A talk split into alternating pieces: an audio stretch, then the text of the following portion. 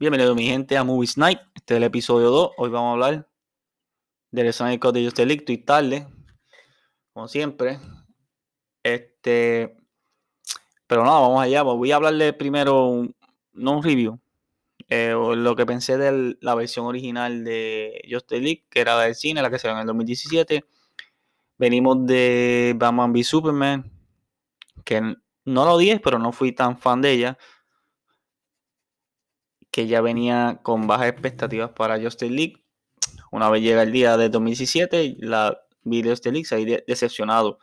No fui uno de los fantásticos que lo odiaba, pero no me gustó para nada. Muchas de las razones, el personaje poco desarrollado, que vamos a hablar de eso ahora. Ahora vamos al Snyder Cut, que salió el otro día en HBO Max.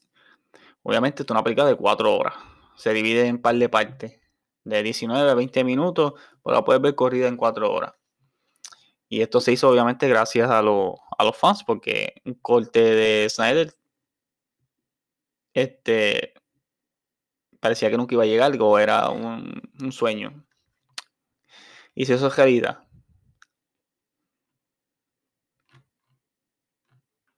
Pero vamos a hablar de ella ahora. Me tardé un ratito aquí pensando. Es una esencia es una esencia de la, de la misma historia que ya vimos en la original. Este, Bruce Wayne, Batman y Wonder Woman pues, están pues, viajando por ahí buscando ver para unirse, para crear obviamente lo que es Justice League, para pelear contra Darkseid. Que en la original era Steppenwolf. Darkseid nunca enseñó la cara en, el corte de Joss Whedon. Los personajes tienen más desarrollo, que eso me encantó. Obviamente, una película de cuatro horas, pues tienen que tirar este, los personajes, muchos que no se han sentido en la, versión original. Acá, como Cyborg, tiene cuatro horas de. Para explicar, Cyborg para mí es el personaje principal. Flash brilla en esta película. Aunque no soy fan de Flash como tal, del personaje sí, pero del actor no. No me gusta eh, la interpretación de Flash en esta película si es una mejor versión de la película anterior, por mil para arriba. De aquí dice el cielo a la tierra, o del cielo, la tierra al cielo, como se diga. Y una de las razones es porque la historia tiene sentido. Ya que los personajes tienen más tiempo para desarrollarse. Y no, no, no como que no comprimen. Y cortan aquí, cortan acá y pican esto para hacer una película más rápida y ya acabo a que no tiene sentido como la original. Este, vamos a ver qué más. Batman se nota que hicieron reshoots. Batman tiene, un, eh, tiene una personalidad diferente que me gustó más que en la otra. Vamos a ver de otro personaje, Flash. Es lo mismo, Flash sigue siendo el mismo o sea, sigue siendo el, comic relief de la película. Como quiera, no, no, tengo, no tengo ninguna opinión diferente a, la versión original. Obviamente tiene una escena importante al final de la película. Que eso sí, valió la pena que Flash hiciera algo que importara porque en la otra versión tampoco hizo nada que cambiara ningún o sea, que no, no, componía nada en la historia. Solamente, pues, el Flash estaba ahí. Usaron muchas escenas que cortaron de que sale Iris en Central City, que me gustó. No tengo ningún problema con eso. Wonder Woman sigue siendo el mismo personaje, tiene, tiene un par de escenas nuevas, pero sigue siendo el mismo personaje que vimos en el, en el otro corte. Y Batman, que creo que ya hablé de él, este sigue siendo, sigue siendo el mismo Batman. Tiene más escenas, un poquito más este eh, liviano. Sigue siendo tiene, tiene teniendo sus problemas mentales. Pero no. No es tan oscuro como, como la otra versión. Que no compuso nada tampoco. Y Aquaman se queda igual. En mi opinión, Aquaman no hicieron nada con él se quedó lo mismo. Hubo un par de escenas que, me imagino que fueron shoots, pero no compuso nada. Eh, Aquaman fue el menos personaje desarrollado en esta película, en este corte de Snyder. No sé por qué, ya que viene Aquaman 2 por ahí en algún futuro.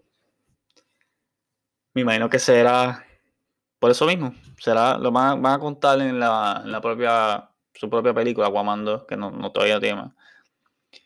Una de escenas favoritas es las cuando van a la, a la Amazonas. Este, la escena es más larga. Si hay un problema en esta película son los slow motion para mí. Eh, hay demasiado, demasiado tras otro y ya el punto que ya tú sabes cuando viene un slow motion y como que te saca, te saca de la película. A mí me sabe, por lo menos a mí, mi opinión. Este, ¿valió la pena esperar? El Sniper, claro. Este, espero que, que muchos de estos estudios escuchen a los fans, que a veces piensan que los fans quieren una cosa y de verdad quieren lo otro. Por muchas cosas. Tiene un guion coherente con el universo que, está pautado de, de DC, Justin League. Que tiene sus problemas. Claro, toda película tiene su problema. Y esta tiene bastante. ¿Que es mejor que la original? Por un montón. Y eso es lo que hace que la película creo que brille. Ah, estamos comparando, hay que compararlo con la original porque eh, es imposible no compararla con la original. Pero, ya estoy hablando muchas cosas buenas y malas a la vez. Vamos a ver. Ya dije que los motion no me gustó. Tiene demasiado. Hay unas escenas al final que son que es en la parte del prólogo que no tienen sentido. Las pusieron ahí por poner, obviamente será Flashpoint, no sé qué era. Eh, Martian Manhunter, que es el general, que no me acuerdo el nombre ahora. Eso fue, parece que de la manga, porque aunque leí que iba a ser, no le dejaron usar el personaje de Green Lantern, so tuvo que usar Martian Manhunter y no compuso nada nada en la película. Lo podían seguir, no tenían ni que usarlo. Pero no tengo ningún problema. Ya que, pues, primera vez que se ve en la pantalla grande H. Hunter, aunque sean por, creo que un minuto de, escena. La película es en un ratio de 4x3, ¿sabe? Es pequeño. No me quede, si tiene un televisor grande, pues no hay, no hay problema. Si lo ves desde un teléfono o una tablet, por lo menos lo cocina un poquito de problema para apreciar la película. Efectos visuales. Los visuales estuvieron excelentes. No tengo, hay algunas, obviamente, escenas que se ven media cringe. No tengo ningún problema. Superman lo usaron bastante. Hicieron, se nota ya los reshoots. No se nota el bigote CGI que le quitaron para la original cut. Este usaron el traje negro Superman. Yo no sé ni por qué cortaron esa parte, no entiendo por qué.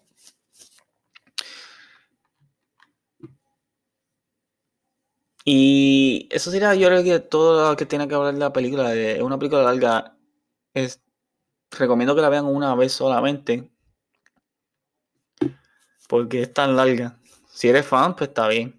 Me imagino que la verás más de dos veces. Yo la vi dos veces para poder, para poder apreciar un poquito mejor su, o sea, su historia, ya que la vi por canto.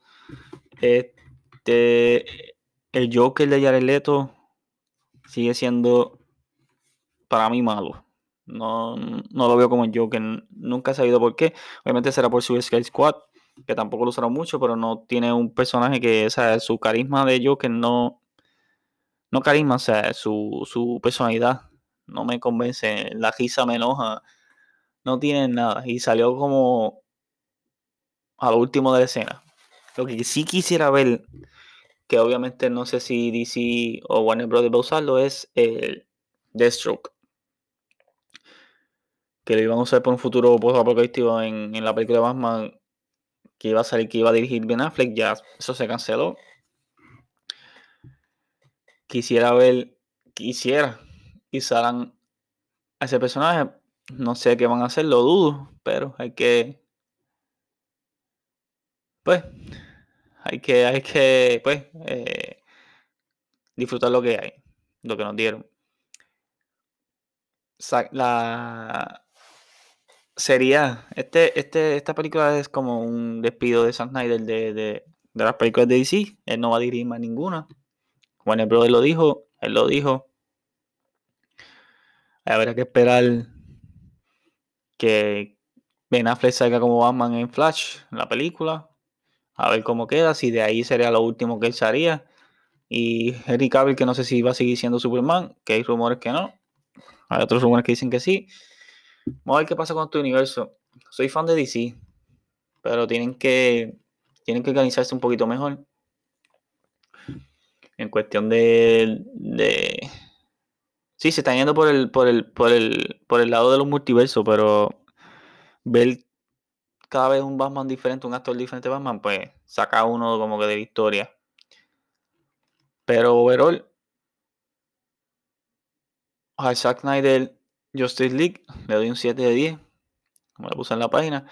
Eh, no es ni perfecta.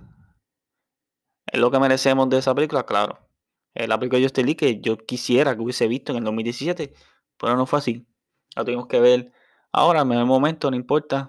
La tuvimos, la tenemos ahí para verla. Y los fans deben de ser así mismo, más vocales y hablar lo que uno quiere, porque últimamente están haciendo unas películas al garete en cuestión de, pues, de Warner Bros. y. Vamos a ver qué espera de este universo. Y eso sería todo de la pues, de mi reseña de Stark Knight Cut. Este no, no fue tan detallista porque en verdad no, no es nada nuevo. O sea, ya son ya muchas partes de historia que este, ya se habían visto la original. Eso no, me iba a ir a tan técnico ni nada. Vamos para. Voy a dar el, la película recomendada de hoy. Esta película es Super 8. Fue dirigida por J. Abrams y es de ejecutivo productor. Este, Steven Spielberg. Esta película es sci-fi. Es un thriller sci-fi. Y mucha gente no entiendo cómo no lo ha visto. Con, con, obviamente J. Abrams también entiendo que mucha gente no.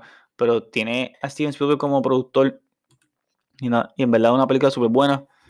Eh, tiene una, esencia como de los 80. Un grupo de, jóvenes que les gusta grabar películas. Este se encuentran con algo fuera de este mundo. A mí me encanta. Me recuerda un poquito a los Goonies en cuestión de la esencia de los jóvenes. Goonies y todas esas películas de los 80 así de jóvenes. No sé por qué el programa me cortó esta parte de, de mi review. Parece que no hablé de Cyborg. Cyborg fue el personaje principal en esta película. Gracias a lo que está hecho de Motherbox. Todo tiene que ver con los Motherbox en esta película. So Cyborg fue el personaje más desarrollado en toda la película. Tuvo una historia importante, un rol importante en la historia, en la escena, en la drama. Su relación con su padre fue más desarrollada. Me encantó esa parte todo lo que tuvo que ver con Cyborg me gustó. Se sigue viendo un poquito raro el CGI, los efectos especiales y todo, pero su arco completamente fue una película de Cyborg. Y ayudó mucho a que me cayera mejor el personaje, que me gustara más el personaje en la película y tuviera sentido porque él hace todo lo que hace y porque el papá hacía porque lo hizo. O sea, fue por amor a su hijo y porque no tuvo tiempo para estar con él cuando estaba vivo. O estaba vivo, pero cuando era normal. Esa parte pues le da corazón a la película. Y es una de las razones porque esta es la película que merecíamos en el 2017. Pero nada, gracias por escucharme. Me pueden seguir en las redes sociales, Lights Up Movies en Facebook, Instagram y YouTube. Espero verlos por allí, que comenten este, den recomendaciones de películas también. Y le den share a este podcast para que lo escuche más gente, a la página de Facebook y todo. Muchas gracias.